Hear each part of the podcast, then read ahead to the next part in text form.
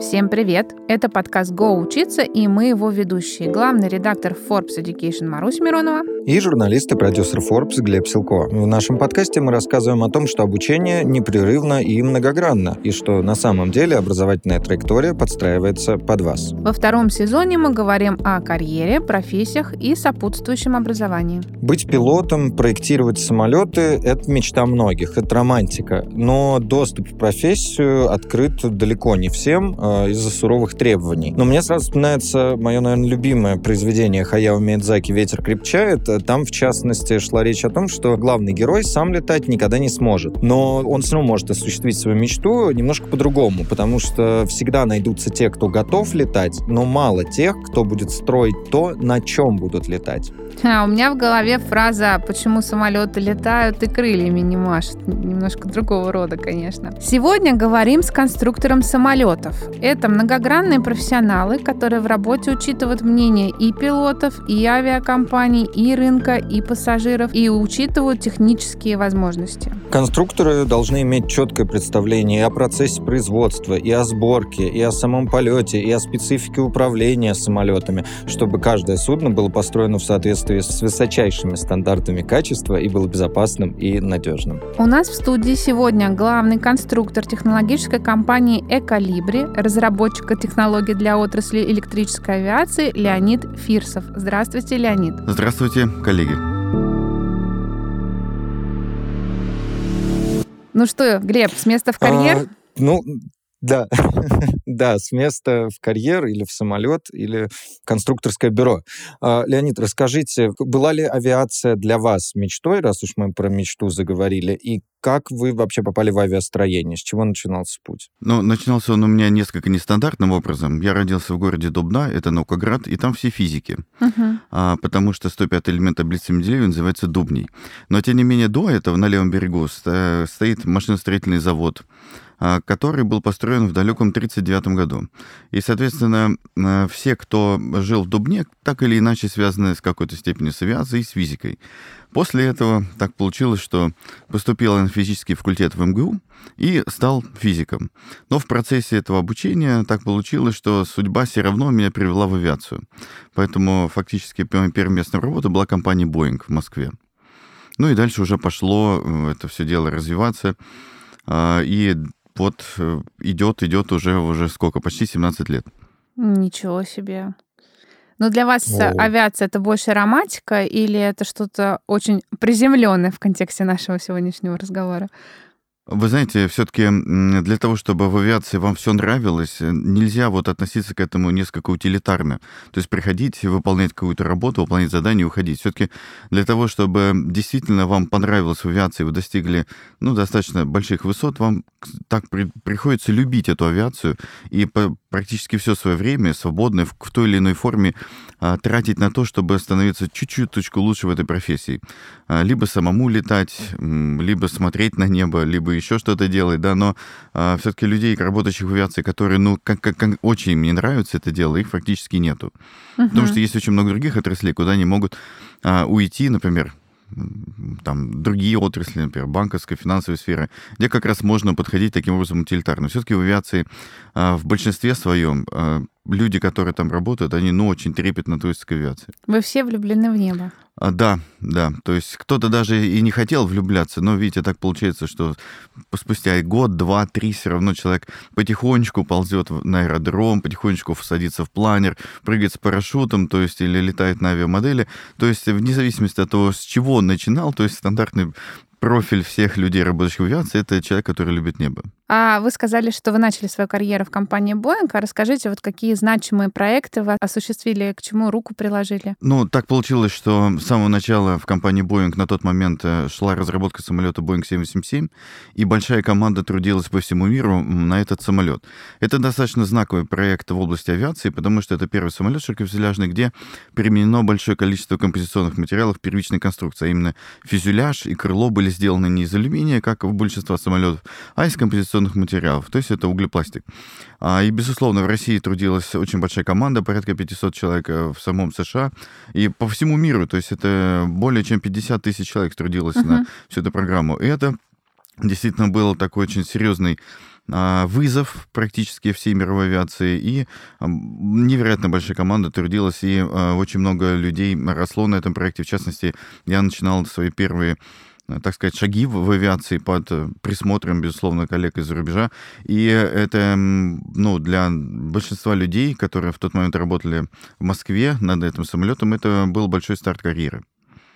Потом, э, действительно, уже в девятом году э, мне удалось присоединиться к команде, которая делает самолет МС-21. Mm-hmm. И российский самолет МС-21, он, безусловно, с композиционным крылом, он наследовал часть идеологии, которая была на компании Boeing проложено, но, тем не менее, со своей а, спецификой, потому что там немножко другие технологии используются.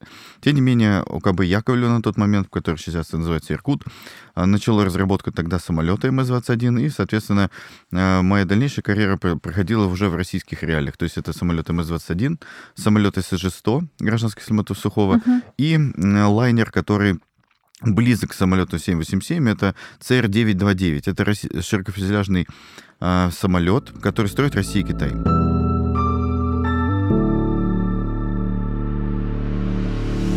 А вот хочется тогда сразу поинтересоваться, как вообще самолеты, э, так сказать, придумывают, и чем вот мастодонты друг от друга, там тот же Боинг, Airbus, Сухой, чем они принципиально друг от друга э, все отличаются, за счет чего конкурируют?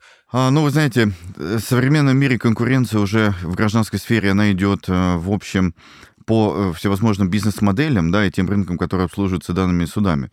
А, но, безусловно, можно отметить, что вот как, как за рубежом вы работаете или в России работаете, все-таки есть отличия. В частности, э, глубокие познания отечественной школы, они передаются из поколения в поколение. То есть у нас очень сильно э, конструкторская школа отечественная, поэтому, безусловно, у нас это, для нас это для русских инженеров это было преимуществом перед зарубежными коллегами, да, то есть и система образования, и опыт, который проходят все люди, это, безусловно, большой плюс. А, если совсем посмотреть, да, все конструкторские бюро выглядят одинаково. Все уже сейчас смотрят в компьютеры, нажимают uh-huh. на клавиатуру, двигают мышкой, и большое количество коллектив делает свою работу. Но если копнуть глубже, да, как все это выглядит, то, безусловно, отечественная школа, она диктует чуть большие требования к инженеру. Даже можно отметить, ну, так, существенно больше требований к, инженеру, к его подготовке. А, у нас распространено так называемый функциональный подход, то есть где человек а, не только делает свою задачу, но и глубоко понимает, что делают другие, для того, uh-huh. чтобы снять проблемы с кооперацией, интеграцией всего самолета. За рубежом больше пропагандируют так называемый процессный подход, где чуть больше разделяют труд между разными подразделениями, потом его собирают в этом основная специфика. А в целом, а, безусловно, все люди, которые работают в авиации, они учились на технических специальностях. А, вы знаете, но есть отдельный пример, когда люди заканчивали филологические факультеты и очень даже хорошо действительно интегрировали в авиационную специальность и как бы занимают высокие достаточно должности, поэтому здесь нет такого, знаете, вот, э, что человек закончил и так далее. Здесь просто, если вы приходите в авиацию, даже ничего не зная, да, у вас начинается путь, вас начинает учить. Безусловно, наставничество и культура компании, самое главное, ее история является фактически определяющего, потому что, несмотря на то, что я начал карьеру в АКБ, а, там, Боинг, да, все равно я считаюсь яковлевцем, потому что моя настоящая карьера в, как авиастроитель началась в АКБ Яковлев. Uh-huh. И а, вот тот, та uh-huh. культура, та, на самом деле а, невероятная атмосфера этого конструкторского бюро, она э, ну, просто ну, делает вас другим человеком.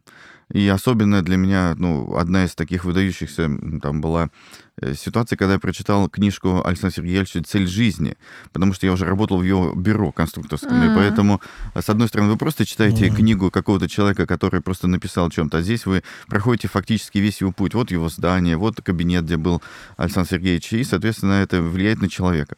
Поэтому здесь э, в любом случае люди приходят в авиацию с абсолютно разными там образованием, с абсолютно разной историей, но, тем не менее, сама авиация, она подгоняет их под требования, вовлекаются они в этот процесс, они видят, как им очень э, очень хочется в этом участвовать, и в какой стороне они могут к этому подойти. И поэтому авиация, она очень многогранна сейчас становится, и поэтому э, все могут найти какое-то себе место. А возвращаясь к вопросу, э, чем сейчас конкурируют, ну, э, в основном в классической авиации, там, гражданской, ключевые параметры — это стоимость фактически топлива и стоимость обслуживания. Mm. Потому что в цене любого билета у нас порядка 30-40% это стоимость топлива. Поэтому первое, что спрашивают самолет, это его топливная эффективность. Второе, что спрашивает самолет, это как комфортно пассажиру сидеть а, непосредственно в самолете. Поэтому все самолеты сделаны так, чтобы там можно было сидеть абсолютно по-разному. То есть э, ключевым параметром для комфорта пассажира является шаг кресла. Uh-huh. Он варьируется там 27 дюймов, так называемая плотная компоновка, ну, условно говоря, назовем так, ну, своим, как бочки, бочка с селедкой, да, 27 дюймов. 31 а это приблизительно уже такая достаточно комфортная конфигурация. И 33 дюйма до 39 это уже бизнес-класс и какие-то другие вещи. Поэтому э, вот этот шаг кресел очень сильно влияет на комфорт пассажира. И э, комфорт для головы, то есть сколько места в пространстве остается у вас для деталей лайнера. Э, соответственно, сейчас все производители, вот они вот в этом параметре уже фактически сравнялись. Следующий у нас это ширина прохода да, который вот э, можно ли развер... Э, разойтись с тележкой. Э, да, я понимаю, что это вот как бы для... Ну, мы как для... пассажиры. Для да. пассажиров, да, для вас вот эта проблематика, можно ли разойтись с тележкой, она как не важна, а на самом деле с точки зрения вот инженеров, проектировщиков, да, разойтись с тележкой это лишние 15 сантиметров в диаметре фюзеляжа, да, mm. то есть диаметр фюзеляжа 15 сантиметров, поверьте, это очень-очень серьезно, потому что это влияет ну, на очень много параметров, поэтому вот э, до этого момента, чтобы прийти к этим всем требованиям, нужно провести серьезное маркетинговое исследование. Поэтому работает невероятная большая команда людей разных специальностей, которые определяют потребности пассажира, что им надо. И ну, надо отметить, прежде всего, что вот эта мультидисциплинарность подхода, она диктует то, что очень многие люди, например, маркетологи, которые э, участвуют в этом процессе, инженеры, инженеры-дизайнеры, которые заботятся о людях, да, то есть э, а, что они видят, давит ли на их эта обстановка. Сейчас очень важно работать со светом, с шумом в салоне. То есть вот эти все вещи, так сказать... Не, Клиентский опыт, да? Да, да непрямые угу. инженерные вещи, связанные с этим, они являют, э, предъявляют очень серьезные требования на сегодняшний день. То есть зарядка, USB, какая у система э, развлечения в полете.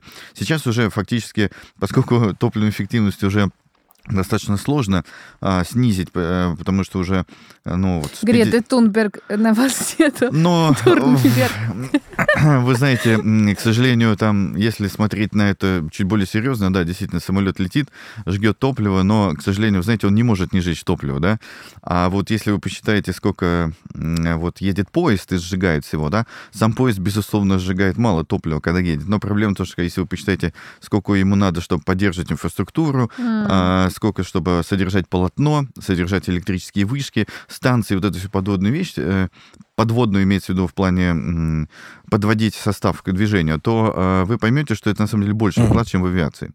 То есть, безусловно... Ну, всегда есть двойное дно, да, Глеб? Мы уже давно поняли. Да, всегда да. есть двойное дно. Секретики. Да, здесь, да. А, авиация сейчас, она не только как отрасль перевозит пассажиров, да, и не только она пострадала за пандемией, всевозможных ограничений, хотя этот удар, он невероятно существенно. Представляете, вы в 2019 году перевезли 4,5 миллиарда пассажиров, uh-huh. да, а в 2020 всего лишь 1,5 миллиарда, да, то есть это падение больше, чем на 66%. И, а все самолеты куплены, они стоят, их нельзя не летать, да, соответственно, ну, сейчас многие компании поднимают самолеты в небо, делают больше шаг кресел, понимаете, меньше загрузка а, в самолеты, да, чтобы uh-huh. как-то вот здесь, видите... То есть самолеты есть... надо выгуливать, по большому Безусловно, счету, да? да, стоящий самолет на земле, это очень плохо, то есть надо делать uh-huh. все, что угодно, чтобы он был в небе, потому что у вас вас, когда стоит самолет на земле, вы все равно платите аренду аэродрома, а, обученные пилоты все равно должны получать зарплату, и таких это порядка 20% стоимости билета. Поэтому даже если он не летит, вы все равно очень много платите. А, соответственно, сейчас уже конкуренция в первичных вещах, да, а, таких как схема самолета, двигателя, она уже фактически закончена, и идет э, уже более такие вторичные факторы, такие как встраивание в бизнес-модель. Я подчеркиваю, вторичные с точки зрения авиаконструктора. Безусловно, с точки зрения всей отрасли, это фактически фактически сейчас стали первичные факторы. Как мы перевозим пассажиров, э, какое расписание, сколько они платят, как они доезжают до аэропорта. Потому что э, раньше сейчас приезжали за три часа, то есть проходили этот осмотр, и у вас весь путь от дома до дома, куда вы собираетесь лететь, он очень длинный. Поэтому и над этим сейчас работают вот так называемые э, зоны повышенного ускоренного контроля, где прям вот непосредственно например, на вокзале вы проходите эту проверку, вас сажают в автобус и сразу, например, из центра города везут непосредственно к самолету, да, то, чтобы пропустить все эти стадии. Это тоже очень серьезная такая работа, она тоже ведется, поэтому сейчас авиация это намного шире, чем просто авиаконструктор с самолетом. Сейчас это большая глобальная инфраструктурная система, которая фактически работает порядка ну вот у нас пилотов в мире порядка полутора миллионов всевозможных, а, и в, в суммарного обеспечения порядка 100 миллионов человек работает. Глобального ВВП это порядка где-то уже 3% вся авиация занимает.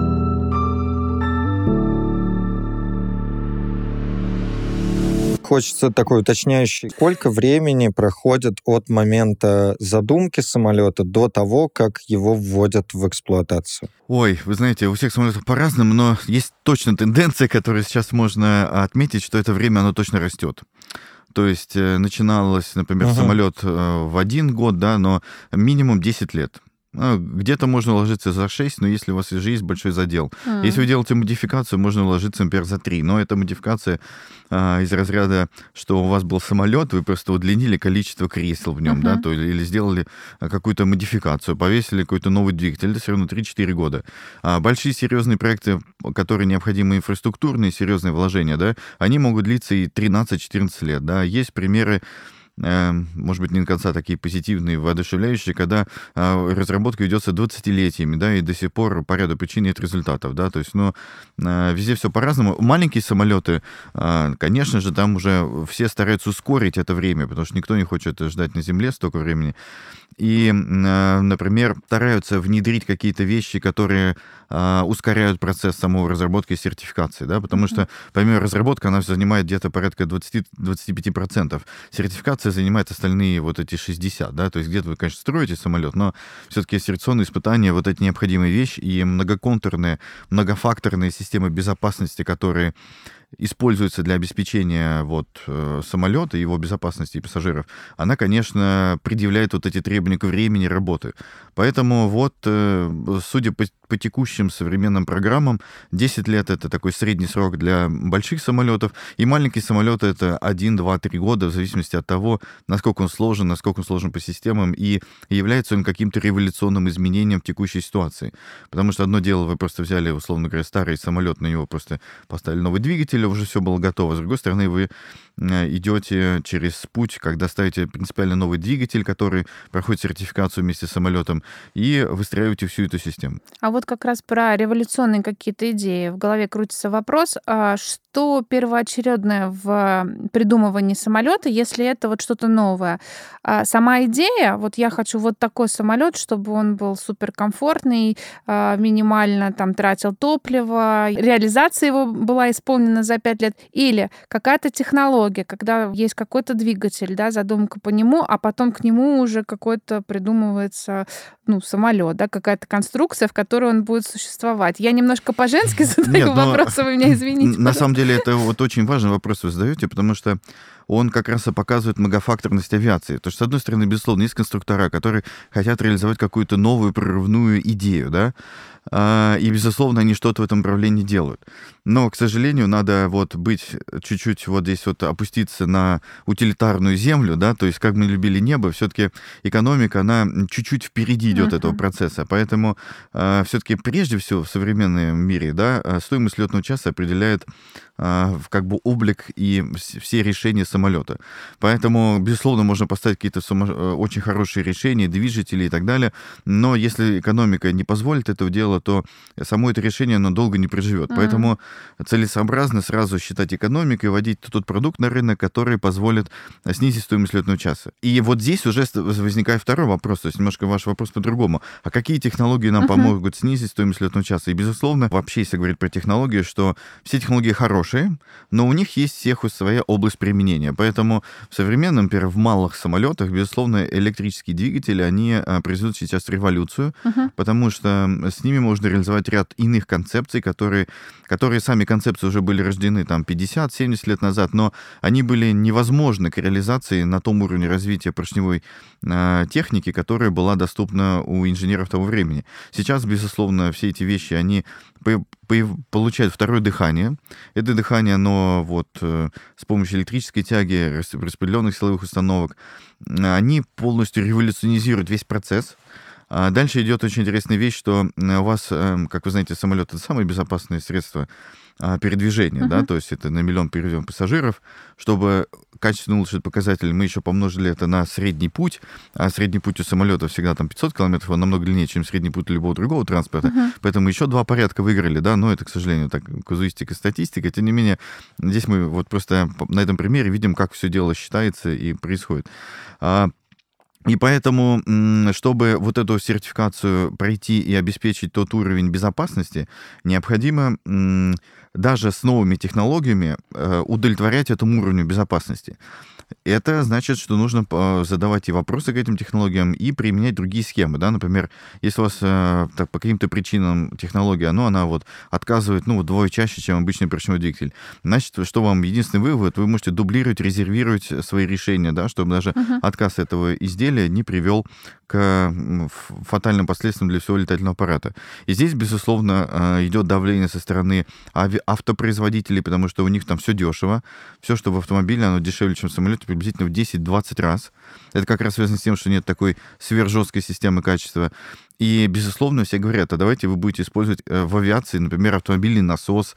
Э, вот эти все, но проблема состоит в том, что э, тогда нам в один бак нужно будет засунуть 20 насосов чтобы, от разных mm-hmm. производителей, чтобы гарантировать, что хотя бы один из них будет давать То есть нам... один отключится, другой подключится да, и так далее. Да, и так mm-hmm. далее. Потому что, ну, там, неработающий насос в автомобиле, это не так страшно для наземной техники. Для самолета неработающий насос, ну, это не самое... Экзистенциально. Не, ну, да, это не то, с чем бы хотелось бы столкнуться, понимаете, и думая о, самолете, да. Э, поэтому, э, безусловно, вот эти два фактора давления с точки зрения дешевления летного часа, а, использование легких компонентов с точки зрения стоимости, да, и популярных, оно как раз приводит к тому, что вот у перед стоят новые задачи, то есть взять вот эти все вещи и довести до самолета сертификации, да.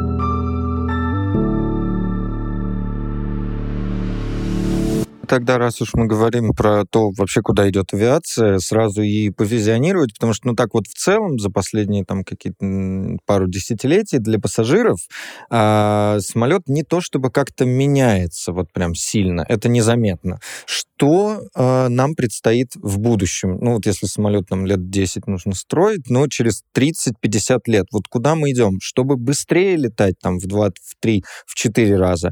Или э, перелет там станет Э, каким-то суперкомфортным, что самолет как отель превратится? Или, может быть, вот про автомобили говорили, будем летать на автомобилях. А, как вам видится? Куда, Или вообще уже в какие есть э, будем? устремления? А, хороший вопрос. Ну, э, давайте подумаем. То есть, действительно, вы абсолютно правы в том плане, что самолет превратился уже в банальную трубу, так скажем, да, с крыльями. А, Банальная труба с крыльями. Да, где уже люди сидят. Не хочется только оскорблять все-таки самолет. Но, тем не менее, давайте вот на секундочку от, оттолкнемся от этой утилитарной позиции, что, да, самолет на сегодняшний день это труба с крыльями, и не потому, что инженеры ничего не могли другого придумать, а проблема в том, что все другие формы фюзеляжа, к сожалению, проигрывают в порядка 10, где-то 10, где-то 20 процентов а, в стоимости летного часа, да, то есть есть проблемы с, с непосредственно с массой, сразу у вас возникают, а, с восприятием внутреннего давления. Тем не менее, за 10 лет можно отметить, что произошел такой так называемый скачок в внутреннем давлении фюзеляжа, то есть до этого у нас оно было было приблизительно как на высоте 200, да, то есть и там очень сухой воздух. А, в самолете обязательно это делать, чтобы он не корродировал. А теперь с тем, что входят компенсационные планеры, потихонечку давление становится в самолете а, как на высоте 1600-1700 метров, только не так высоко. То есть это... А, а разница этих давлений, это очень серьезно с точки зрения восприятия конструкции внутреннего давления. То есть вы называетесь как шарик, и вам нужно больше металла, чтобы сдержать это давление.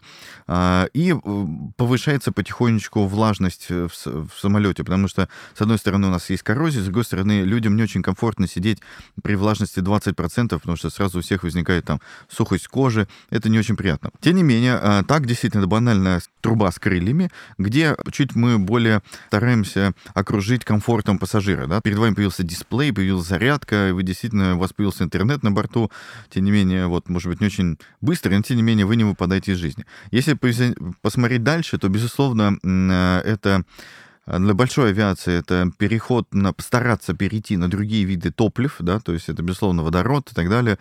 А, там уже, безусловно, другие схемы будут, потому что надо очень большие баки, э, желательно цилиндрической, сферической формы распределить в фюзеляже, чтобы там брать давление.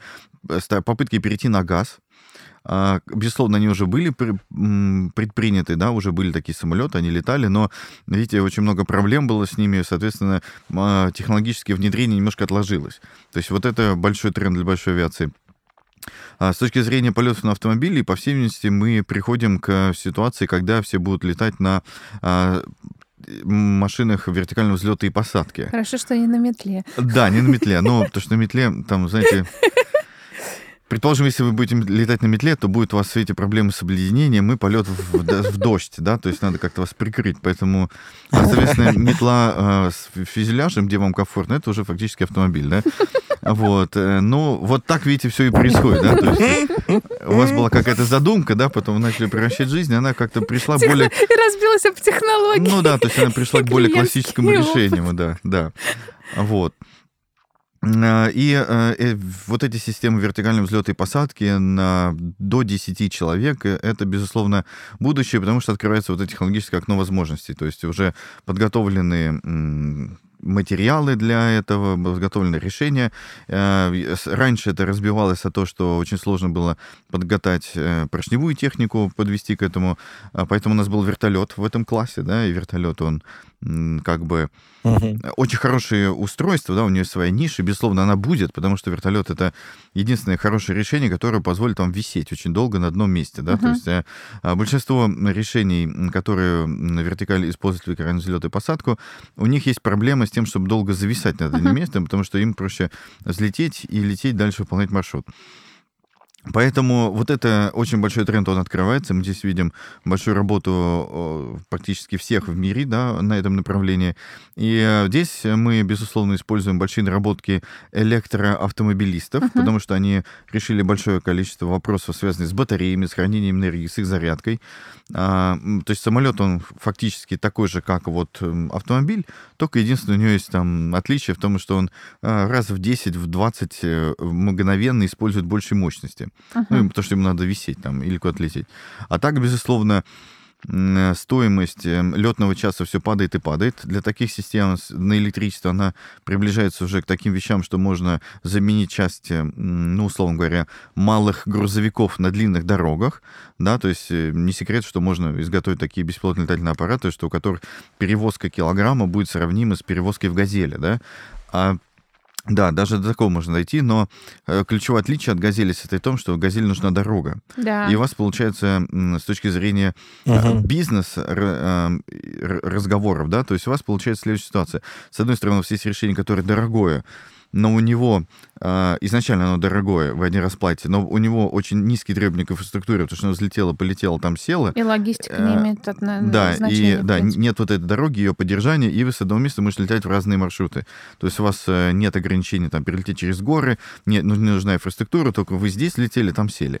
А с другой стороны, у нас есть решение, которое, например, э, условно говоря, «Газель», которое само по себе дешевое относительно самолета, но ей нужна дорога. И, соответственно, с точки зрения планирования государственных программ развития, безусловно, вот эти два фактора, они всегда конкурируют. Либо у нас uh-huh. есть э, большие серьезные инфраструктурные проекты, где нужно положить дорогу, положить э, железную дорогу и по ним пустить поезда, но достаточно дешевые, либо начинать строить авиационные вот такого рода мосты. Э, ну, можно точно отметить, что в ближайшие 30 лет существенный перекос и рост будет перевозок даже в килограммах, да, по по, по авиационным маршрутам. Потому что сейчас у нас в глобальном товарообороте мировом, да, э, авиационный транспорт занимает всего лишь 1%. Но по стоимости это 90 фактически 9%, потому что это летят ноутбуки и так далее. А уголь все-таки, конечно, лучше транспортировать э, железной дорогой, потому что это выгодней. Но для обеспечения в целом инфраструктуры и всего а, развития городов, развития районов, надо вот эти два фактора иметь в виду. Поэтому через 30 лет, безусловно, существенную долю перевозок разного рода а, будет производиться, безусловно, по воздуху.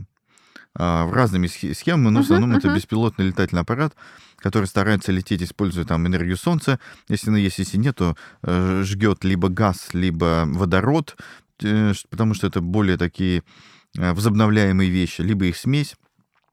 Э, Причем он сжигает двумя типами. Он может это физически сжигать, да, через турбину или через какое-то поршневое решение, а может и физически, используя химические элементы, где просто а, происходит электрич... извините, химическая реакция, uh-huh. и разлагаются вот эти реагенты, и получается просто электрический ток. А идет вода, это достаточно ну, так, на сегодняшний день уже есть рабочие как, решения, да, то есть это так называемые топливные элементы. И э, вот в такой приблизительно парадигме у нас и будет будущее. То есть, э, если мы посмотрим на текущий пассажиры и транспортный поток, да, то очевидно, что глобальный прирост будет только за счет авиации. Потому uh-huh. что проложить больше дорог э, уже, ну, где-то можно, где-то нельзя. То есть это будет решаться уже повсеместно. Потому что любой инфраструктурный проект, вот по качеству дорог, он же не просто для этой газели нужен, ну, он нужен для очень многих других вещей. То есть, в частности, э, пожарные, медицинские вещи. А если мы смотрим на транспортные потоки, они немножко индифферентны относительно существующей инфраструктуры. У них свои задачи задачи, а, свои вещи, поэтому ну, можно точно сказать, что а, большинство наших логистических операторов и большинство интернет-магазинов будут иметь свой воздушный флот для перевозки между своими складами вот этих э, своих грузов, коробок и так далее.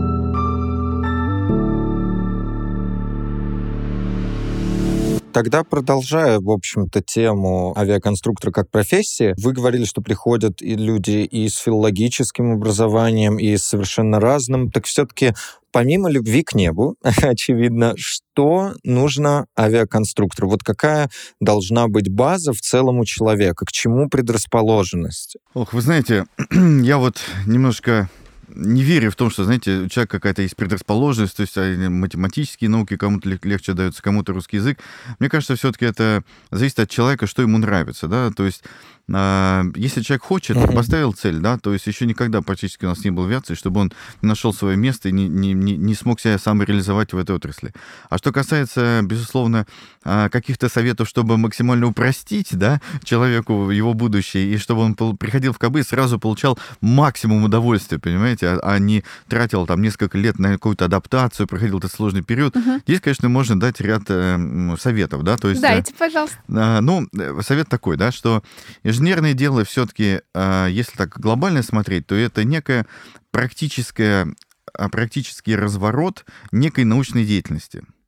То есть э, сейчас, особенно вот в современных реалиях, когда вы уже фактически дошли до предела в, во всех схемах самолетных, да, то есть сейчас выиграть 5-6% уже очень сложно, э, чем, например, 70 лет назад, uh-huh. да, то вы идете по следующему циклу, что у вас уже более-менее с самого начала понятно, что это труба с крыльями, а дальше нужно, чтобы выиграть э, необходимую топливную эффективность, вам нужно глубоко пройтись по всем научным задачам, которые стоят, и вместе с ними от этих научных задач, глубоко научных задач, перейти к их практической реализации. То есть развернуть вот эту вещь. Поэтому вот изначально инженерное образование вот э, нашими отцами-основателями было заложено как практический срез того, что нужно сделать. Да? И оно было очень э, плодотворно. Э, то есть у нас построены образовательные программы, и все это очень хорошо работает. С большой школой. Безусловно, это все надо знать. Но современные реалии еще диктуют то, что вы должны немножко стать научным человеком. А, и здесь получается, что лучше выучить физику, математику как базовую вещь, да, а, углубиться в эти вещи, особенно в математику, в физику, в химию, потому что потом с этих базовых научных вещей вы пойдете в практическую плоскость, а именно а, из химии вы перейдете в материаловедение, да, uh-huh. потому что материаловедение стык химии и физики, да, везде есть металл, металл работает там вот, есть глубоко научная основа, как металл работает, но практически металл это просто чушка, которая пилится, чтобы стать, э, занять свое место в самолете. И вот, вот это движение с научной части в практическую часть, да, и даже потом из практически в более такие организационные вещи, связанные с выполнением сертификации, с требованиями к э, с введением э, самолета в эксплуатацию с аэропортами, с различными службами взаимодействия, то получается, что вы проходите путь от вот этого начального научной таких испытаний, нового материала, новый, нового состава клея, да, для физически его внедрения в промышленность и даже вот удовлетворения потребностей пассажира. Но, тем не менее, идея о том, что сопромат совсем не нужен, она, она типа, он устарел, вот угу. это, к сожалению, ни в коем случае не работает. Не да, работает. Да, не, к сожалению, не работает, да, как бы мы ни хотели. То есть вот. вам сопромат пригодился в вашей карьере? Я сейчас не подкалываю, э, хочу вы это знаете, услышать. Вы знаете, ну, а, если говорить конкретно про меня, то, к сожалению, вся моя жизнь — это фактически сопромат, потому uh-huh. что конкретно я и работал на всех самолетах. Uh-huh. Больше всего как инженер-прочнист. И э, вот, э, более того, я закончил аспирантуру механико математического факультета в МГУ, как раз по специальности деформированное твердое тело. Вот, и читаю курсы на механико-математическом факультете, как раз по теории композиционных материалов, где конкретно и сопромат включен. Uh-huh. Поэтому, да, безусловно, так получилось, что моя профессия связана с сопроматом, да, и поэтому э, э, утверждать о том, что он не нужен, нет, безусловно, он нужен. Но нужно помимо сопромата очень понимать, э, как он родился, что к нему привело, и еще подвести вот эту как бы теорию научную, с, где он модифицируется, где-то нет. Потому что сопромат — не что иное, как разворачивание, такое вот практическое разворачивание э, большой науки теории упругости. И, соответственно, оно было проведено очень успешно, очень удачный пример, но, видите, мы достигли некого предела, и чтобы теперь дальше пойти дальше, нам нужно провести еще раз это на новом уровне. Uh-huh. И, э, в принципе... Апгрейд сделать. Э, да, да, апгрейд такой. Где-то он проходит без проблем, и просто галочка, кстати, да, да, все хорошо, а где-то нужно сесть подумать. Поэтому э, обучение, если к нему вернуться, то, да, безусловно, очень важно именно учить авиационную часть и как историю, э, знать, безусловно, и вот это все мои учителя давали вот это такой совет, прям такой очень серьезный, учи матчасть, учи матчасть, да, то есть даже э, вот э, один из э, людей в компании, могу привести пример, в компании Boeing, когда мы были на одном из авиашоу, он физически шел и рассказывал просто про толщину любой детали mm. на, на всех 40 типах самолетов, которые стоят. Он знал, почему Ого. надо, зачем она там, да, то есть, и тогда он сказал, я помню, точно помню, это 2007 год был, что вот учи матчасть. Зачем они там были поставлены, uh-huh. какой путь прошли те конструктора, что они вот приняли такое решение. Потому что любой вот этот опыт э, зарубежный наш, и он обязательно к изучению. А, его обязательно нужно знать, да, потому что э, большинство вопросов, особенно сейчас уже, да, они просто повторяются на новом уровне. Вот сейчас как раз мой фирменный вопрос да. будет. Вот вы говорите, учима часть, вы должны знать, лучше знать, лучше понимать и так далее. Где учиться э, авиакон... будущим авиаконструкторам, где набираться этих знаний, где им смогут дать э, сопромат с правильными комментариями, да, с какими-то поправками на современные условия. Это вот первая часть вопроса, где учиться, а вторая часть вопроса, как может сейчас вот в современных условиях выглядеть карьерный путь студента и выпускника э, соответствующих направлений, наверное. Если вы как можно раньше поняли, что авиация это ваша, да, угу. или даже вы, вы, может быть, вы не поняли, что именно авиаконструкция э, это ваша, да, но вы поняли, что более-менее область авиации, тогда старайтесь аллоцироваться как можно раньше в эту область, да. То есть, если вы в пятом-четвертом классе попробуйте посмотреть на кружки, попробуйте попробуйте посмотреть на полеты на планере, да, потому что все-таки, как бы вы ни сидели за столом и не чертили самолет, да, и рисовали его скорость, там 180 км в час летит самолет, да, пока вы, вы вас не вытолкнут с парашютом Сан-2, да, на этой скорости, вы физически не сможете ощу- ощутить вот эту всю прелесть. А когда вы уже побывали во всех этих состояниях, тогда вы уже точно понимаете, что такое скорость э, и почему пилот, которому вы пишете что-то на бумажке, сильно недоволен, потому что вы пережили с ним практически то же самое. Поэтому, безусловно, это э, полеты на планере, кружки моделизма. Э, сейчас было бы очень полезным для людей как можно раньше приступить к освоению компьютерной техники именно с точки зрения встраиваемых систем. А mm. это посмотреть на системы типа Arduino, э, посмотреть на Raspberry Pi, есть, э, понять вот эту работу э, логических структур контроллеров, то есть что физически там получается как работает вот цифровая аналоговая система, потому что э, в будущем это в любом случае пригодится, это никуда не денется. И дальше, безусловно, стремиться к небу во всех его проявлениях. То есть где-то это аэродром, где-то это музей, где-то обязательно испытать вот, э, вот само состояние полета, планерные школы. Вот э, я думаю, что после того, как все полетают на планере, ну, в принципе, ни у кого, никто не останется равнодушным, да, то есть э, если еще с, после парашютов все еще как-то разделяются во мнении, кому надо, uh-huh. не надо, то после планера уже нет, да, то есть э, потихоньку потихонечку вы приходите к очень важному этапу, когда какой институт вам идти. Uh-huh. Какой вуз? Ну, по поводу вуза можно сказать только одно, что можно идти куда угодно. Главное, чтобы любовь была в вашем, к авиации была в вашем сердце. А, например, что можно сказать? Что как я говорил выше, но а, ну, здесь я не могу сказать, что это типовая карьера, да, то есть, ну, есть два типа карьеры, что люди идут с других инженерных специальностей в авиацию, uh-huh. есть люди из научной сферы идут как бы в авиацию, да, то есть два вот этих пути, как таких магистральных, да, то есть которые... Я как человек, который прошел по второму пути, ну, почему-то рекомендую второй, да. Те люди, которые пошли по первому пути, рекомендуют первый, поэтому здесь э, не, нет такого единого критерия. Самое главное, это как можно раньше понять всеобъемлющность авиации, задачи, которые перед вами стоит. А лучше, конечно, максимально постараться попасть на практику на второй, на третий курс конструкторское бюро, uh-huh. увидеть, как оно работает. Тогда вы сразу сможете понять, чего вам не хватает, чтобы э, стать вот главным конструктором. Да? То есть вы большую красивую бумажку чертите, вот это я знаю, аэродинамику знаю, конструкцию знаю, производство чуть хуже знаю и так далее. И вы выстраиваете свой индивидуальный план. В действительности э, вот каких-то общих таких советов давать нельзя.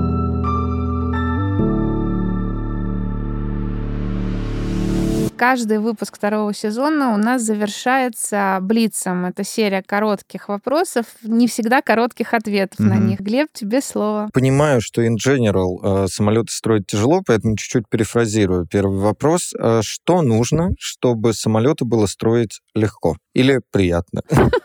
Вы знаете, желание и команда единомышленников, и все, все остальное уже прикладывается. Работа авиаконструктором — это труд 5-2 с 9 до 6 или или э, имитация труда 5-2, э, да, а потом ночью аккуратно сидишь и думаешь, как же исправить ситуацию, вот. Э, поэтому все-таки это, вы знаете, постоянное подключение, так сказать, к небу, да, вот, а использовать рабочее время в офисе для каких-то заполнения бюрократических процедур, я бы так это назвал. Ну, еще как вы на, вначале сказали, видимо, по пути на работу на небо нужно смотреть, да. не отрывать взгляда. Как стать авиаконструктором в 2023 году? Ну, чтобы стать в 2023 году, то есть зависит от того, сколько вам лет, да. Если вы еще не поступили в ВУЗ, тогда лучше э, пойти в ВУЗ, который максимально близок там, к научной составляющей авиации или, или непосредственно занимающийся авиацией в той или иной форме. Ракетостроение тоже хорошо пойдет, робототехника. А если вы уже проработали большое количество количество лет в других сферах, то просто переходите в авиацию, да, то есть начинайте свой путь, и как только там внутри окажетесь, вы уже сразу поймете, что это другой мир, другие люди, и там уже все у вас дальше пойдет максимально положительно. Потому что все-таки надо дать должное, что это немножко другая среда, то есть когда вот это большое количество авиационных единомышленников собирается, да, они формируют некую свою собственную экосистему, и поэтому а, вы просто приходите в туда, вливаетесь туда, говорите всем, знаете, все, я пришел к себе вот в дом, помогите мне там стать лучше, и все, и сразу у вас э, все начнется а, просто цвести. Да. Ну и финальное. Можно ли стать миллионером, проектируя самолеты? А вы знаете, э, миллионером, если а, считать все ваши сумасшедшие эмоции положительные, которые вы получите, да, то я думаю, э, и каким-то с коэффициентом в каком-то курсу даже самого маленького учить, я думаю, станете миллиардером, понимаете, вот, а не миллионером. А если считать только деньги на банковском счете, ну, там, может быть, какие-то сложности будут, да, но в целом, э, а, все-таки, если вы любите небо, то, вы знаете, там обычно всем не очень важно, сколько у вас денег на счету, да, то есть, потому что как бы есть более, более высокие такие ценности. Вот. А так, конечно, все живут, все развиваются, поэтому я думаю, что все будет замечательно в этом плане.